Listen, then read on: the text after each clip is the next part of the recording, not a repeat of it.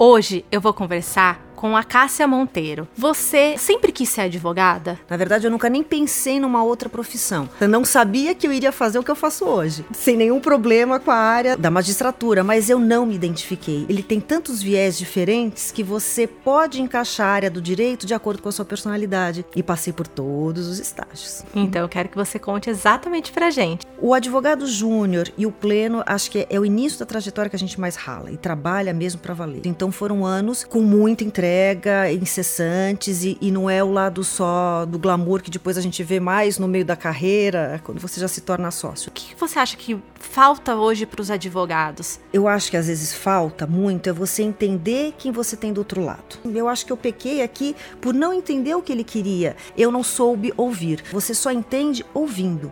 Uhum. Ouvindo, e a partir do momento que você escuta, você consegue se comunicar bem.